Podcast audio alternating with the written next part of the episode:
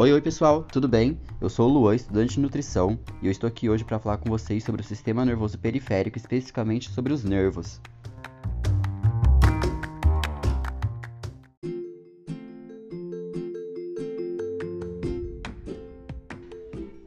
Os nervos são um dos componentes do nosso sistema nervoso periférico.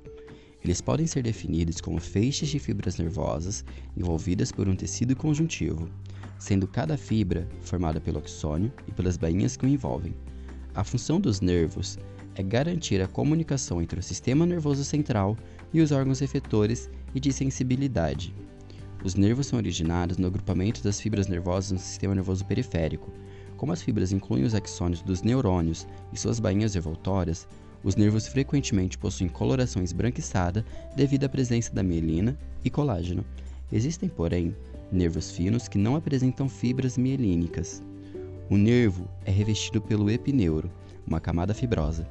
Além de revestir o nervo, o epineuro preenche o espaço encontrado entre os feixes. Cada feixe, por sua vez, é revestido por uma bainha de células chamada de perineuro. No interior da, ba da bainha perineural, temos as fibras, as quais são revestidas por outra camada denominada de endoneuro. Os nervos podem ser classificados em crânios e espinhas. Eles são denominados de espinhas quando se conectam à medula espinhal, de onde saem os pares da região do espaço invertebral. Existem 31 pares de nervos espinhais.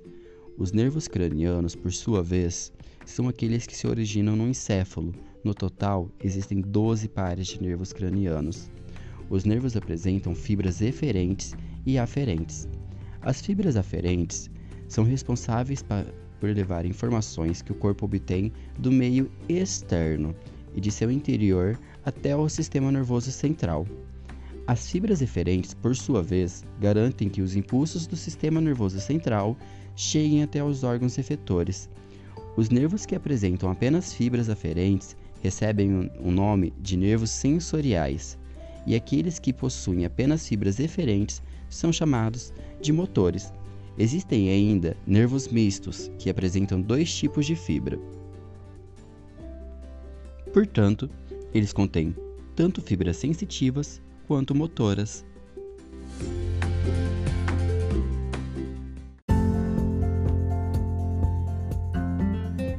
Bom, pessoal, por aqui nós encerramos o episódio. Espero que você tenha compreendido o conteúdo. Se você gostou, compartilha com seu amigo. E no próximo episódio a Sara vai estar falando com vocês sobre o sistema autônomo.